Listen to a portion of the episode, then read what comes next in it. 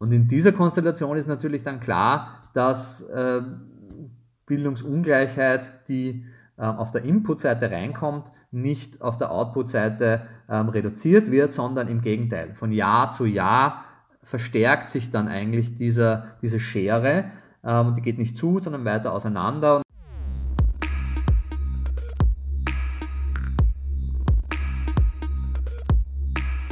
Herzlich willkommen zum Podcast von Am Rand. Mein Name ist Chiara Swaton. In unserem aktuellen Schwerpunkt geht es um Bildungsungleichheit für Personen mit Migrationshintergrund. Heute sehen wir uns genauer an, welche Faktoren und Umstände Einfluss auf die Bildungschancen von Kindern haben und wo man am besten ansetzen sollte, um diese Ungleichheit zu bekämpfen. Dazu ist heute Oliver Gruber von der Arbeiterkammer Wien zu Gast.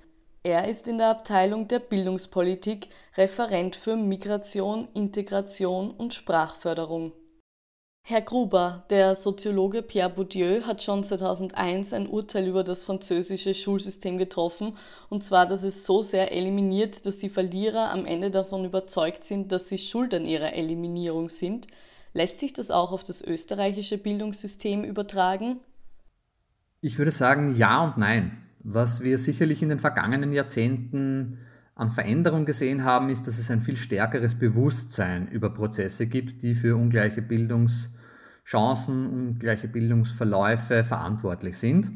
Da gibt es inzwischen sehr genaue Datenlagen und wir können die Faktoren identifizieren, die da zentral sind. Und wir haben auch, unser Interview zeigt das ja gerade, eine größere öffentliche Auseinandersetzung. Also da gibt es schon mehr gesellschaftlich geteiltes Bewusstsein dafür. Das allein bedeutet aber natürlich nicht, dass dadurch auch gleichzeitig die ungleichheitserhaltenden Mechanismen beseitigt würden, weil da geht es natürlich auch um politische Verhältnisse, die bestimmte Bildungsstrukturen bevorzugen, die durchaus auch ein Interesse haben daran, dass äh, Status erhalten bleibt und äh, hier nicht Angleichung passiert. Das wird dann sehr oft mit dem Leistungsargument begründet. Und es wird gesagt, ja, wir testen ja nur ganz objektiv und wir, wir trennen die Gruppen ja nur nach ähm, ihren Testergebnissen. Und das wird damit aber, und das Zitat von Bourdieu zeigt das ja, eigentlich schon hinter ein Wissen zurückfallen, das wir seit den 70ern sehr gut aufbereitet haben, dass zahlreiche Faktoren schon ab der Geburt eigentlich beeinflussen, welche Chancen auf einen Bildungsaufstieg ein, ein Kind bekommt. Das wird da dann gerne relativiert und äh, als unabänderlich oder als die Natur der Dinge dargestellt oder im, im Worst Case einfach ausgeblendet. Also das ist ein Mechanismus, der da immer noch ähm, wirkt, auch, auch heutzutage noch. Der zweite Mechanismus äh, ist einer der Individualisierung. Also ich habe das, das, äh, habe den Punkt der Leistung angesprochen. Da wird sehr oft auch deine Position, dein Status, dein Schulabschluss, deine berufliche Situation als ein Ergebnis deiner individuellen Leistung. Du warst halt nicht gut genug oder du warst halt nur so gut ähm, verkauft. Und dadurch fehlt natürlich auch ein Stück weit ein, ein kollektives Bewusstsein ähm, einer kollektiv benachteiligten Gruppe, weil jeder allein mit sich selbst und im Worst Case gegen die anderen kämpft, aber nicht sozusagen als gemeinsames Anliegen, äh, dass hier gerechtere Bildungschancen für einen selbst, aber auch für die gemeinsame Gruppe ähm, entstehen. Und wenn man sich diese diese Rahmenbedingungen anschaut, dann ist es eigentlich total nachvollziehbar, dass in so einer Konstellation ein Mensch beginnt, äh, sich das, die Defizite selbst zuzuschreiben. Wir alle hinterfragen uns permanent, ordnen uns ein im Vergleich mit anderen, versuchen eine Selbstverortung im sozialen Gefüge von uns zu machen, wo stehe ich im Vergleich mit den anderen. Und da prägt dann natürlich die äußere Wahrnehmung, also was nehme ich rund um mich herum wahr, in meinem Familienkontext, in meinem äh, sozialen Kontext, in meinem Schulkontext, das prägt dann sehr stark mein Selbstbild, wo ich mich selber einordne, was ich mir zutraue äh, und welche Zukunftsvorstellungen ich dann habe. Also klassisch marxistisch könnte man sagen, dass das Sein bestimmt das Bewusstsein und ähm, wirkt dann sozusagen darauf zurück, was ich glaube, ähm, künftig erreichen zu können, wo ich mich, wo ich mich sehe und was ich mir zutraue und auch was meine Eltern mir zutrauen. Also da sehen wir ganz klar, dass das auch heute noch ein sehr wesentlicher Faktor für Bildungs, Karrieren von, von Kindern und Jugendlichen ist. Ja, ein, ein anderer wichtiger Punkt ist ja auch, also zahlreiche Studien belegen das ja, dass in Österreich eben Bildung auch überdurchschnittlich stark vererbt wird, also dass die soziale Stellung der Eltern einen starken Einfluss auf die Bildungschancen der Kinder hat. Welche Faktoren spielen da eine Rolle, dass das, dass das hier so stark ausgeprägt ist, auch im, im Vergleich zu anderen Ländern? Ja, ähm, in der Tat, Österreich rangiert bei der Aufwärtsmobilität des, des Bildungsstands zwischen Eltern und äh, Kindergeneration, da rangiert Österreich eigentlich im unteren Drittel, wenn man sich die 25- bis 64-Jährigen anschaut. Da startet Österreich zwar von einer überdurchschnittlichen Verteilung des Bildungsstandes. Also im OECD-Vergleich ähm, ist der Bildungsstand der Bevölkerung tendenziell über dem Durchschnitt in Österreich. Das heißt, dadurch ist natürlich auch ähm, ein bisschen ein Dämpfungseffekt, was äh, die Möglichkeiten der Aufstiege betrifft, enthalten. Ähm, gleichzeitig fällt die, dieser, diese Bildungsmobilität aber aus einer Reihe von Gründen nach wie vor schlechter aus. Das eine ist natürlich die Ausgangssituation des Elternhauses in puncto Bildungsstand der Eltern, welchen Abschluss haben sie selber, inwieweit können sie ihren Kindern bei deren Schullaufbahnen überhaupt selber helfen. Dazu gehört natürlich auch die finanzielle Möglichkeit des Elternhauses. Kann ich Nachhilfe finanzieren? Habe ich ähm, die Möglichkeit, zusätzliche Fördermaßnahmen äh, für mein Kind zu organisieren? Dazu gehört aber dann natürlich auch das, das Bewusstsein überhaupt, wie wichtig ist Bildung, welche Rolle habe ich da als Elternteil, was kann ich überhaupt tun, um mein, mein Kind da frühestmöglich und dann aber auch kontinuierlich zu unterstützen. Und diese Elternhauseffekte, ähm, da unterscheiden wir in der Forschung in der Regel primäre und sekundäre Herkunftseffekte des Elternhauses. Die, die primären Effekte sind die unmittelbaren Effekte, die ähm, eben niedriger Bildungsstand der Eltern, fehlende finanzielle Ressourcen, ähm, fehlende Netzwerke, die dann dazu führen, dass unmittelbar die ersten Leistungsergebnisse in den ersten schulischen Einrichtungen, also schon im Kindergarten, aber dann vor allem in der Primarschule, dass die dann unterdurchschnittlich ausfallen. Ähm, also da haben wir quasi einen primären Effekt. Gleichzeitig wissen wir aber jetzt aus der Forschung schon lange, dass es auch einen sekundären Herkunftseffekt gibt. Das heißt, selbst wenn Kinder aus unterschiedlichen Einkommenshaushalten gleiche Ergebnisse in der Schule erzielen, setzt sich darauf dann ein sekundärer Effekt, der darin besteht, dass ähm, die Perspektiven, die Überlegungen, die in die Schulwegentscheidungen, in die Berufsvorstellungen von Eltern und Kindern ähm, eingehen, dass die dann wiederum dazu führen, dass obwohl gleiche Leistung vielleicht in der Volksschule erzielt wurde, dass eine andere Perspektive eingeschlagen wird als bei Kindern aus Elternhäusern, wo die Eltern automatisch daran denken, das Kind soll studieren oder das Kind soll äh, in, in eine höhere Schule gehen und dort frühestmöglich schon äh, eine berufsbildende Kompetenz bekommen. Also das ist sozusagen ein zweiter Faktor, der, wo das Elternhaus eine, eine Wirkung hat. Neben dem Faktor Elternhaus und Familie ist aber natürlich das Bildungssystem ein, ein ganz zentraler Faktor, weil der setzt sich auf diese Ausgangsungleichheiten drauf. Und da ist zwar in den letzten 20 Jahren einiges passiert an, an Versuchen, an Maßnahmen, äh, wie man dagegen steuern kann, aber insgesamt ist unser Bildungssystem immer noch sehr stark statuskonservierend gestaltet.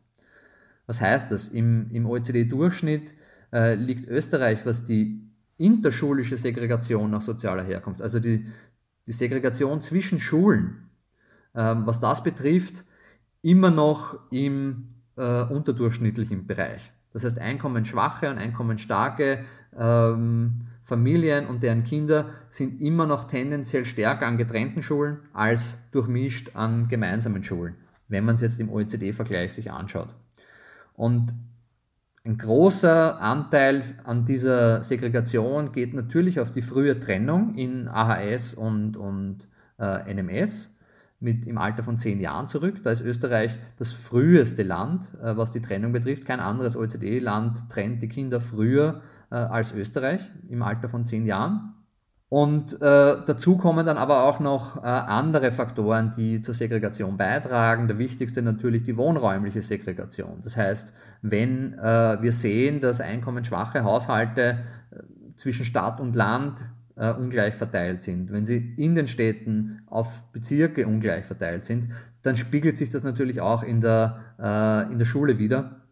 Und wir haben sozusagen Ballungen ähm, von einkommensschwachen ähm, Schulstandorten. Und da, und da kommen wir vielleicht dann im, im Zuge des Gesprächs noch darauf zurück, da ist halt dann die Frage, wie steuert die Bildungspolitik da entgegen? Ja, wie unterstützt es diese Standorte, die da vor ganz besonderen Herausforderungen stehen, äh, um diesen Herausforderungen begegnen zu können? Das wäre der zweite Faktor, vielleicht ein dritter noch, da kommen wir dann sehr auf die personale Ebene. Also ich habe jetzt sehr viel über das Bildungssystem gesprochen, wie sind Aufstiegsregelungen, Trennungsregelungen, welche Schulpfade gibt es, wie sind Ressourcen verteilt. Es gibt natürlich auch eine personale Ebene, die die Lehrkräfte und die Schulleitung, die Einbindung von Eltern und Kindern ähm, betrifft da kommen natürlich so Fragen wie, wie gut sind Lehrkräfte ausgebildet für solche Standorte, wo die Herausforderungen ganz hoch sind. Ähm, sind sie dafür gerüstet? Da gibt es immer ein tolles Beispiel der, der London Challenge. Das war ein Schulentwicklungsprojekt in London, wo man ganz gezielt versucht hat, was können wir tun, um diese Standorte stärker nach vorne zu bringen, ja, stärker zu unterstützen, Ressourcen dorthin zu geben, aber auch Schulentwicklungskonzepte dort anzuwenden. Und da war ein Leitsatz immer, naja, eigentlich brauchen wir für die Standorte mit den höchsten Herausforderungen eigentlich die besten Lehrkräfte und Schulleitungen. Ja, die bräuchte man gerade dort, wo die Herausforderungen am höchsten sind.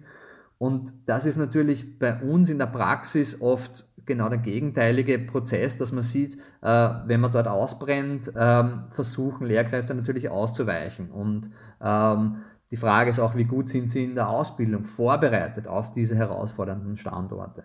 Also da liegt auch noch ein großer Faktor drinnen, an dem man ansetzen könnte, ähm, um da zu mehr Gleichheit oder Chancengleichheit zumindest äh, zu kommen. Vielleicht sozusagen, es ist eine große Literaturdiskussion, welche Gleichheitskonzepte verstehen wir äh, in der Forschung, welche Gerechtigkeitskonzepte knüpfen wir daran an und ähm, natürlich ist äh, das Ziel nicht eine, eine Output-Gleichheit, dass am Ende alle gleich aus dem Schulsystem herauskommen, sondern man will ja natürlich äh, auch die unterschiedlichen Talente und Kompetenzen erhalten, aber das, was in der Bildungspolitik ähm, als Ziel ähm, vor Augen steht, ist natürlich sowas wie eine Chancengleichheit. Dass es nicht daran liegt, aus welchem Elternhaus ich komme und wen ich kenne, äh, wie mein Bildungserfolg ausschaut, sondern dass ich da sozusagen sogar vielleicht mehr Unterstützung bekomme, wenn ich mit einem Startnachteil ins Bildungssystem reinkomme. Ja, im, im Rahmen unserer Schwerpunktgeschichte haben wir in Bezug auf Bildungsungleichheit vor allem mit Personen mit Migrationshintergrund gesprochen. Und unter dieser Gruppe wird ja die Bildungsungleichheit nochmal stärker, also ist die Bildungsungleichheit nochmal größer, wird noch stärker vererbt. Also haben die Eltern nur einen Pflichtschulabschluss, erreicht auch die Hälfte der Kinder keinen höheren Bildungsabschluss. Und in der Bevölkerung ohne Migrationshintergrund ist das nur bei einem Fünftel der Fall. Das hat eine Auswertung der Statistik Austria im Jahr 2014 ergeben. Warum besteht dieser Zusammenhang besonders bei Migrantinnen und Migranten? Ja, das ist eine ganz wichtige Frage, weil natürlich in der öffentlichen Debatte ganz oft und ganz zentral auf diese Schülerinnengruppe der Schülerinnen mit Migrationshintergrund oder man ähm, definiert sie über den sprachlichen Hintergrund, also welche Erstsprachen sprechen die Schülerinnen, ähm, dass man ganz bewusst auf diese Gruppe hinschaut. In der Tat, wenn man jetzt einmal nur diesen Faktor Erstsprache der Schülerin oder Migrationshintergrund, also das heißt, sind die Eltern oder ist das Schulkind selber zugewandert oder nicht. Wenn man nur auf diese Gruppe schaut, ohne die jetzt einmal genauer anzuschauen, dann sehen wir natürlich, dass diese Schülerinnengruppe in den Bildungsstandardstestungen zum Beispiel schlechter abschneidet, zwischen einem bis zwei Lernjahren hinter ähm, den Schülerinnen ohne Migrationshintergrund bzw. ohne ähm, Erstsprache eine, ohne einer anderen Erstsprache als Deutsch ähm, liegt. Und woran liegt das? Das hat zum einen einmal ganz zentral mit der sozialen Lage der Familien zu tun. Die ist nämlich eben bei bestimmten Migrantinnengruppen überdurchschnittlich niedrig, also eigentlich unterdurchschnittlich, ähm, aber sozusagen ein überdurchschnittlich hoher Anteil ähm, an Eltern in bestimmten Migrantinnengruppen hat einfach einen niedrigen Bildungsstand und auch geringere finanzielle Ressourcen, um die Kinder da zu unterstützen. Warum ist das wichtig? Das ist deshalb wichtig, weil wenn wir diesen Faktor kontrollieren der sozioökonomischen Herkunft in den statistischen Auswertungen, dann reduziert sich dieser Lernrückstand, den die Kinder da in den Testergebnissen haben, in allen Studien deutlich. Der reduziert sich um mindestens ein Drittel in den Bildungsstandardstestungen, wenn man sich Mathematik anschaut zum Beispiel. Der reduziert sich zur, zur Gänze, also dieser Rückstand reduziert sich zur Gänze, wenn man sich das Fach Englisch anschaut. Und dann sieht man sozusagen, welche Rolle spielt der Migrationshintergrund. Es ist de facto nicht per se der Migrationshintergrund, sondern es ist äh, eine Kombination aus Faktoren, wo ganz zentral als Basis einmal wieder diese sozioökonomische Lage ist.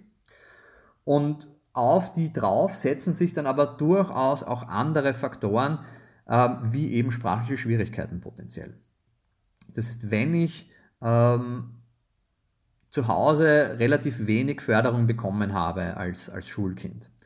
Und dazu kommt dann vielleicht auch noch die sprachliche Schwierigkeit, ähm, weil mein Deutsch noch zu schwach ist, um dem österreichischen Schulsystem, das immer noch sehr stark an der deutschen Sprache festhält, also sehr monolingual gestaltet ist, um da dem Unterricht ausreichend folgen zu können. Und wenn dazu vielleicht auch noch neben den Deutschkompetenzen, meine erstsprachlichen Kompetenzen in der Muttersprache gar nicht gefördert wurden und da sogar mein Wortschatz vielleicht noch ähm, gering ist. Dann kumulieren sich diese Effekte und kommen noch einmal dazu ähm, als ein Faktor, der dann zu schlechteren Leistungsergebnissen führt. Gleichzeitig ist es aber so wichtig, das immer in Kombination mit dem sozialen äh, Hintergrund zu sehen, weil wir haben uns das in einer Studie mit der Barbara Herzog-Punzenberger sehr genau angeschaut. Wenn wir uns die Bildungsstandardsergebnisse nach verschiedenen Sprachgruppen anschauen, dann haben wir eben gesehen, es gibt die Gruppen, die ich gerade angesprochen habe, wo ähm, überdurchschnittlich eben niedriger ähm, sozioökonomischer Status zu Hause, niedriger Bildungsstand der Eltern zu Hause ähm, die Kinder schon früh prägt. Gleichzeitig sehen wir aber auch andere Sprachgruppen, die gleich gut bzw. besser abschneiden als ähm, erstsprachig deutschsprachige Schülerinnen. Und das sind dann tendenziell vor allem die Sprachgruppen, wo der Bildungsstand der Eltern im mittleren bis hohen Bereich liegt, also wo einerseits die Möglichkeit zu helfen sehr viel stärker vom Elternhaus mitgegeben werden kann, andererseits Bildungsambitionen vielleicht auch höher sind, weil die Eltern ähm, da selber schon Bildungsambitionen hatten und das für ihre Kinder ähm, genauso oder sogar höher ähm, anstreben und dementsprechend fördern. Und weil die sprachliche, ähm, die Mehrsprachigkeit und weil die Mehrsprachigkeit hier anstatt zu einer Belastung, weil sozusagen vielleicht Deutsch zu wenig und auch in der erstsprachlichen Förderung zu wenig ähm, schon im frühkindlichen Alter gefördert wurde. Umgekehrt hier sogar Mehrsprachigkeit zur Ressource geworden ist, weil ähm, die Kinder hier gewohnt sind, vielleicht schon im früheren Alter zwei Sprachen zu sprechen und auch in beiden Sprachen herausgefordert werden und da dann diese ganzen Potenziale, die in der Mehrsprachigkeit stecken, gehoben werden und dadurch sogar ein Lernvorteil für diese Kinder entsteht, sodass sie gleich gut bzw. sogar besser abschneiden. Also diese Kombination ist äh, enorm wichtig zu betrachten. Ähm, das sind eigentlich die zwei zentralen Faktoren. Was dann noch dazu kommt, sind natürlich schulische Konstellationen. Also an welcher Schule ähm, landet ein Kind, das jetzt unterschiedlich gute Voraussetzungen aus dem Elternhaus mitbringt und inwieweit kann die Schule da kompensierend äh, agieren. Das ist ja die große Diskussion, die wir bildungspolitisch aktuell führen, dass wir ich habe es eingangs schon angesprochen, dass wir eben sehr stark eine Konzentration der Herausforderungen an bestimmten Schulstandorten haben und gleichzeitig aber nicht eine konzentriertere, höhere Unterstützung dieser Schulen durch zusätzliche Ressourcen, durch zusätzliches Personal, durch zusätzliche äh, Supervision bekommen, äh, sondern da eigentlich alle Schulen momentan noch mit den gleichen Ressourcen ausgestattet werden. Und in dieser Konstellation ist natürlich dann klar, dass äh, Bildungsungleichheit, die ähm, auf der Input-Seite reinkommt, nicht auf der Output-Seite ähm, reduziert wird, sondern im Gegenteil. Von Jahr zu Jahr verstärkt sich dann eigentlich dieser, diese Schere ähm, die geht nicht zu, sondern weiter auseinander. Und wenn wir zum Beispiel in den Bildungsstandardsdaten die Ergebnisse aus der vierten Klasse Volksschule, also nach vier Jahren Schulsystem, mit der achten Klasse AHS, neue Mittelschule vergleichen, dann ist diese Schere fast ums Doppelte aufgegangen. Und ähm, das zeigt einfach, welche starke Rolle das Schulsystem auch spielen kann, um hier auszugleichen oder eben nicht auszugleichen und den Status zu konservieren. Wie kann man Ihrer Meinung nach Bildungsungleichheit bekämpfen? Wo muss man da ansetzen? Wo muss da die Politik ansetzen? Das ist natürlich eine große und lange äh, Herausforderung, die, die Sie da mit, der mit Ihrer Frage ansprechen. Warum? Wir, wir diskutieren natürlich schon seit Jahrzehnten, was sind geeignete Maßnahmen, um dieser Bildungsungleichheit zu begegnen.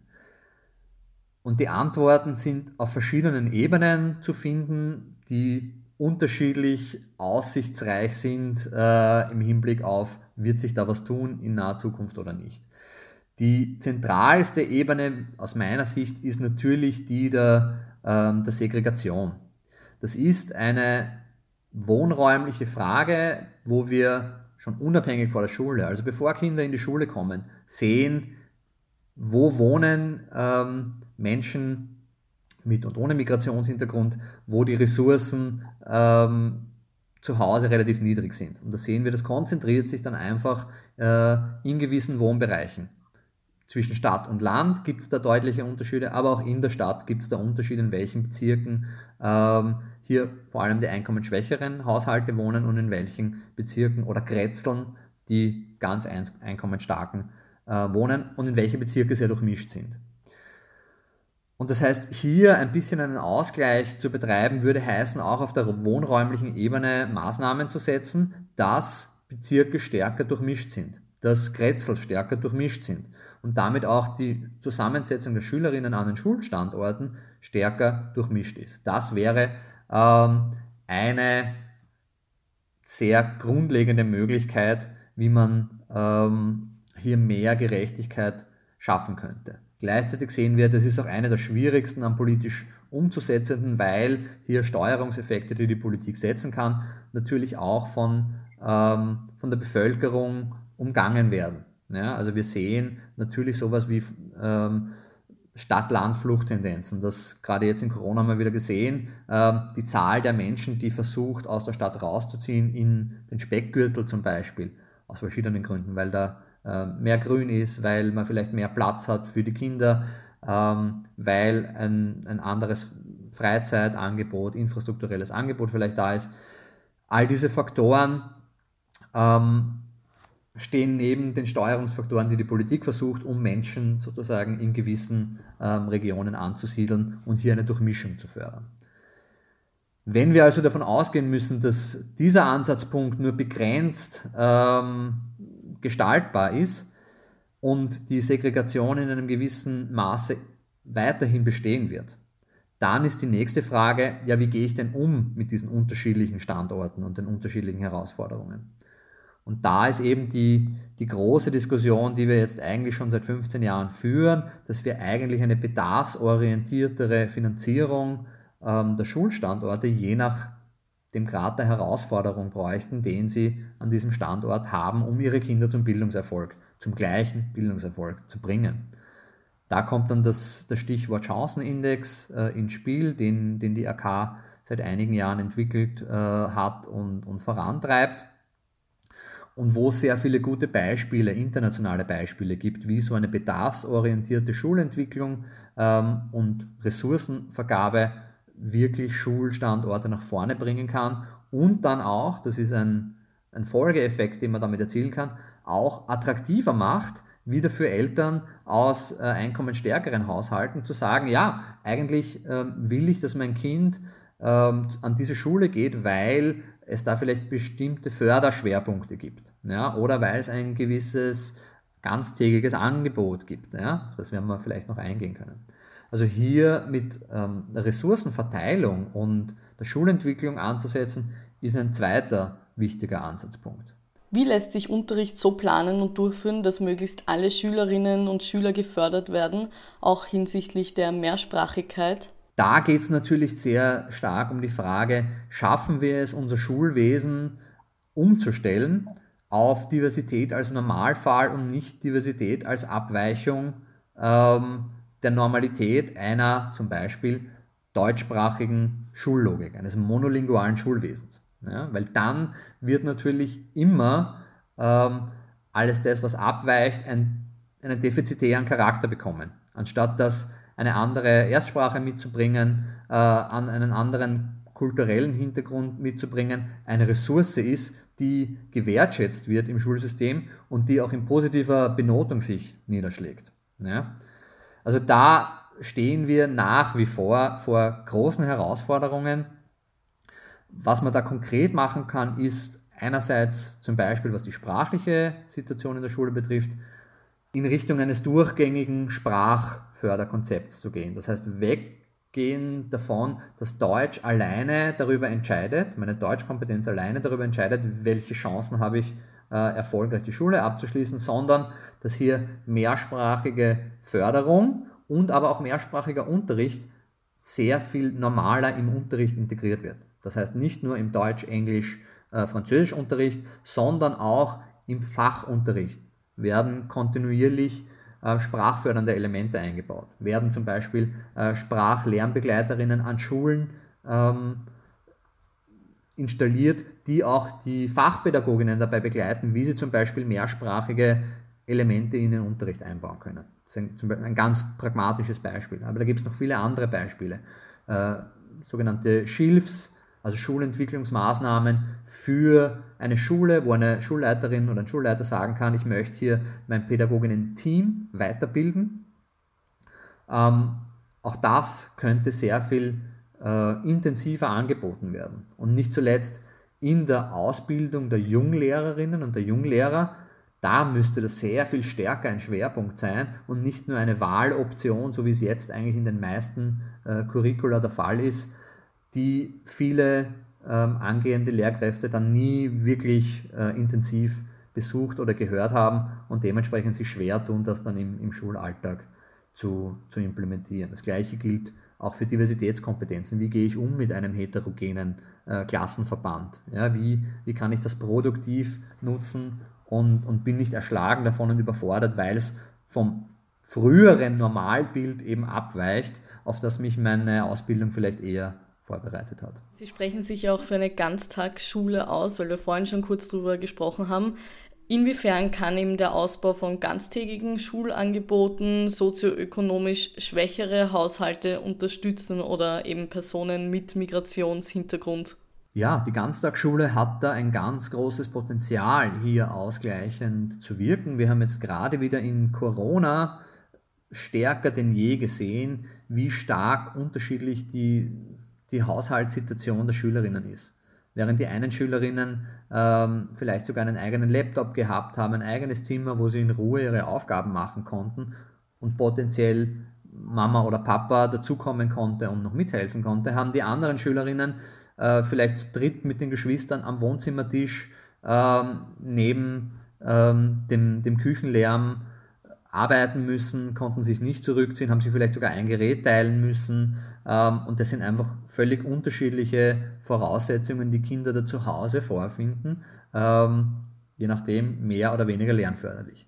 Und da kann die Ganztagsschule natürlich sehr konkret eine Alternative anbieten, weil sie mehrere Möglichkeiten hat. Einerseits kann sie sicherstellen, dass alle Kinder, die in diesem ganztägigen Format sind, gewisse lernförderliche Angebote bekommen. Ja, also dass man ganz gezielt über den Nachmittag streckt, nicht nur äh, die Kernfächer, äh, die im Curriculum unterrichtet werden, sondern auch Projektunterricht zusätzlich zu machen, Freizeitangebote mit reinzuholen, in denen gerade die Kinder, die oft in den, in den Standardfächern sich schwer tun, ähm, ihre Kompetenzen aber hätten und äh, da Erfolge verbuchen können, weil sie zum Beispiel eine hohe soziale Kompetenz von zu Hause mitbekommen haben, weil sie auf ihre Geschwister schon aufpassen mussten. Ein Beispiel. Ja? Oder eine starke Resilienz mitbekommen haben von zu Hause, weil sie es immer schon schwieriger hatten. Äh, ähm, und sich davon aber vielleicht nicht abbringen lassen. Ähm, und da auch Erfolgserlebnisse zu schaffen, die im Normalunterricht dann weniger kommen, weil da geht es darum, wie gut kannst du rechnen, äh, wie, wie gut kannst du dich ausdrücken, wie schnell kannst du Fragestellungen, die äh, dir deine Lehrkraft gibt, verstehen, verarbeiten und darauf reagieren. Ähm, all diese Sachen, die, ähm, die dann, nach denen wir ja auch bemessen, wie gut sind die Kompetenzen der Kinder. Ähm, da dazu könnte man in einem Ganztagsschulformat sehr viel mehr Inputs geben ja, und, und sehr viel breiter die Talente von Schülerinnen erkennen, aber auch fördern, als das in einem Halbtagsschulformat der Fall ist. Plus, ich kann natürlich auch ähm, ganz andere Angebote mit hereinholen, die Schülerinnen, die am Nachmittag zu Hause sind, vielleicht gar nicht kennenlernen. Ja, also ich kann äh, von musischen bis sportlichen äh, bis kreativen Angeboten sehr viel mehr machen und damit auch ein Stück weit die, die Schulpädagoginnen entlasten, weil das vielleicht dann abgestimmt mit Freizeitpädagoginnen auch am Nachmittag fortgeführt wird, was am Vormittag vielleicht im Regelschulunterricht ähm, schon durchgemacht wurde.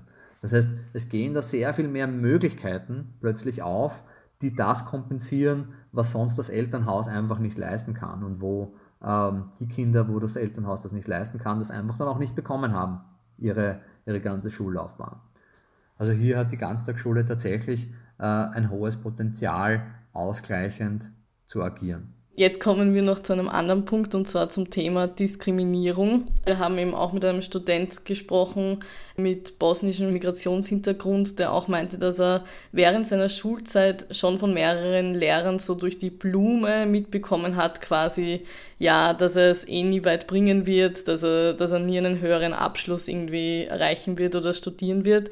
Und oft ist es ja so, oder die soziale Stellung von einer Person ist ja auch der von ihr selbst am häufigsten vermutete Diskriminierungsgrund von allen eigentlich, also dass die Person selbst das dann auch auf ihre soziale Stellung zurückführt. Wie können Lehrkräfte für einen diskriminierungsfreien Schulbetrieb sorgen?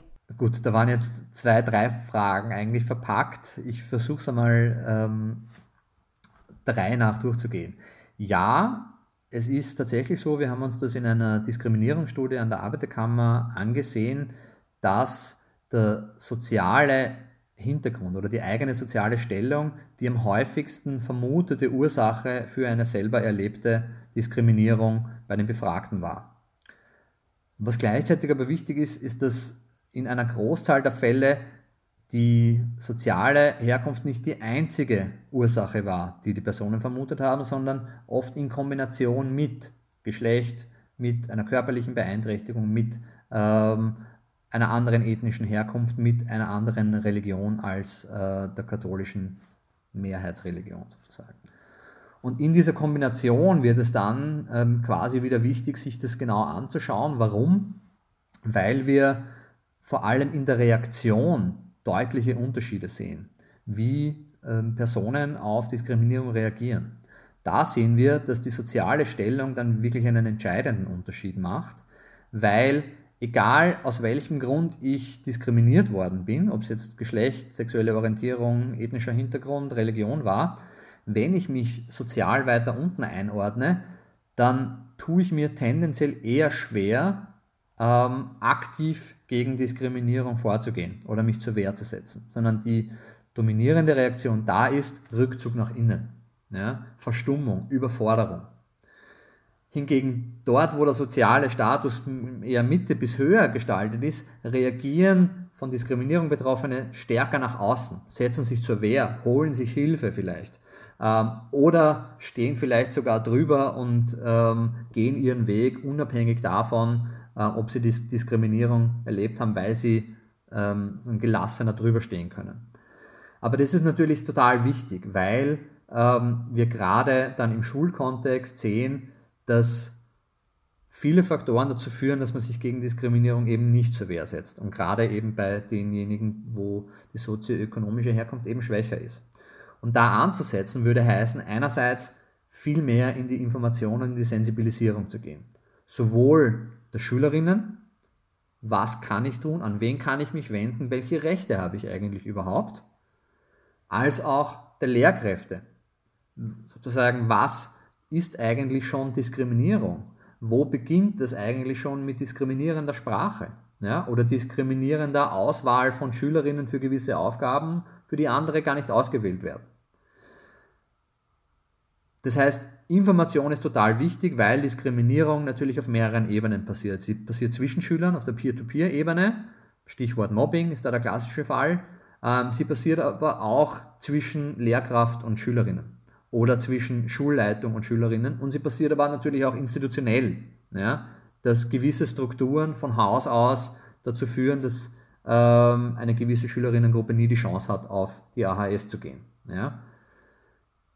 Und je nachdem, um welche Diskriminierung es einem da geht, sind unterschiedliche Maßnahmen wirksam. Die Information ist, glaube ich, wirklich die Basis, die ähm, für alle Diskriminierungsmaßnahmen wichtig ist.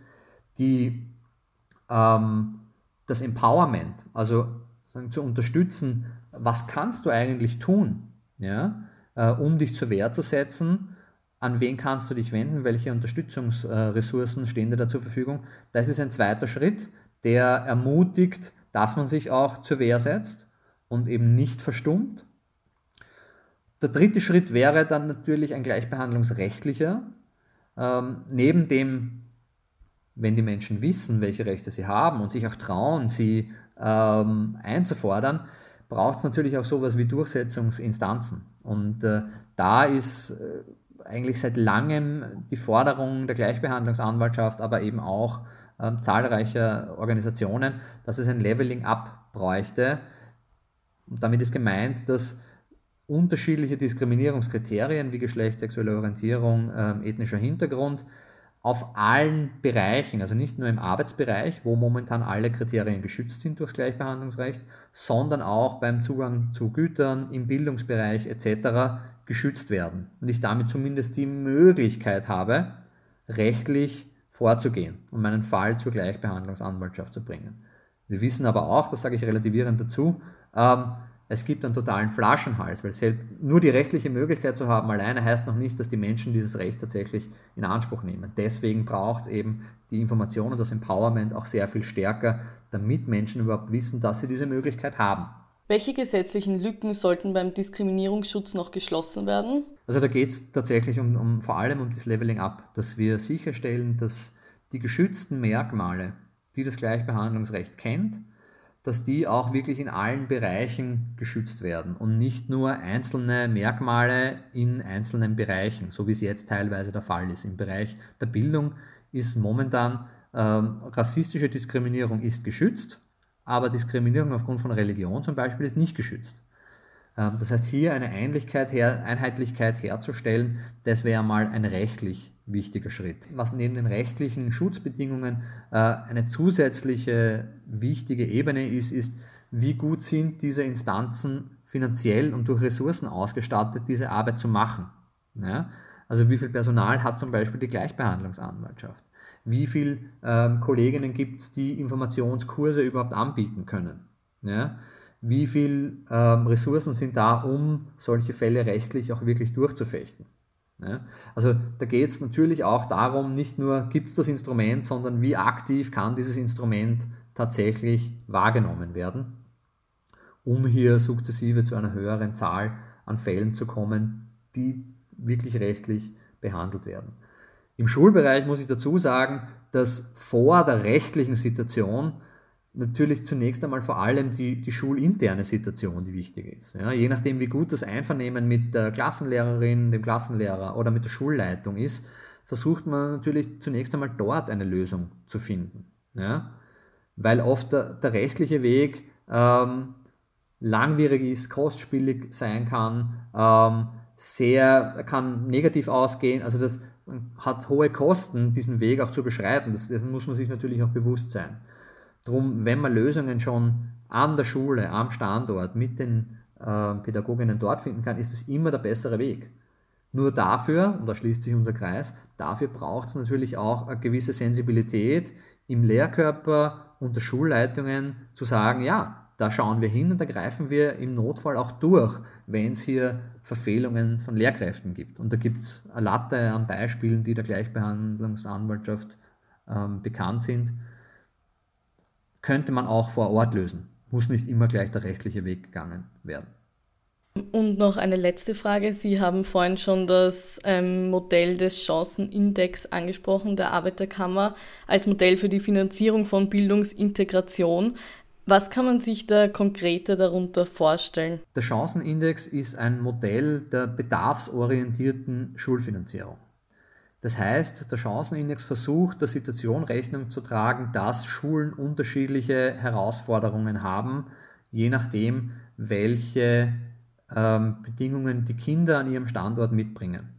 Die zwei Faktoren, die der Chancenindex als die zentralsten Faktoren identifiziert hat, sind eben einerseits der Bildungsstand der Eltern, andererseits ähm, eine andere Erstsprache als Deutsch, äh, die zu Hause gesprochen wird. Wenn diese beiden Faktoren ähm, für einen Großteil der Kinder zutreffen an einer Schule, dann steigt ihr Herausforderungsgrad, ihre Indexstufe auf diesem Chancenindex. Und je nachdem, wie hoch eine Schule dann auf dem Index liegt, desto mehr zusätzliche Ressourcen sollte sie ähm, für Schulentwicklungsmaßnahmen bekommen. Das heißt, der Chancenindex sagt, die Basisfinanzierung für alle Schulen sollte so bleiben, wie sie jetzt ist. Ja, die ist ähm, mit der Gießkanne vergeben nach gewissen Kriterien wie Anzahl der Schülerinnen, äh, Einzugsgebiet etc. Aber ähm, on top auf diese ähm, Schulressourcen gibt es dann Zusatzressourcen, je nach Indexstufe. Und die müssen ähm, auf Basis eines Schulentwicklungsplans nach einem ganz konkreten Konzept investiert werden in zum Beispiel zusätzliches Lehrpersonal, in zusätzliches sozialarbeiterisches oder schulpsychologisches Personal, in zusätzliche Angebote, Lernförderangebote, je nachdem, was die Schule sagt, was ihr spezifisches Bedürfnis ist. Zusätzliche Sprachförderung wäre auch eine Möglichkeit. Und entlang dieses Plans, den die Schule da entwickelt, werden diese Ressourcen ähm, verwendet und es kann nachträglich überprüft werden, hat das auch zu einer Verbesserung der Schülerinnen geführt oder des Schulklimas geführt oder ähm, je nachdem, was halt dort das spezifische Thema der Schule ist. Und damit würde man ein Stück weit diese Ungleichheit, über die wir eingangs gesprochen haben, zwischen Wohnregionen, zwischen Schulstandorten und zwischen den Chancen, die die Schülerinnen dadurch haben, gleiche Lernergebnisse zu erzielen, ein wenig ausgleichen. Ja, das, das war es eigentlich von meiner Seite. Ich bedanke mich nochmal für das Gespräch. Vielen Dank für die Einladung und ähm, ja, ich hoffe, wir führen das Gespräch nicht in zehn Jahren äh, wieder, sondern haben tatsächlich Verbesserungen erreicht, über die wir dann ähm, in zehn Jahren auch positiv sprechen und darauf zurückblicken können. Das war's für heute mit dem Am Rand Podcast. Danke, dass du dabei warst. Bis zum nächsten Mal. Bis dahin, schau hin.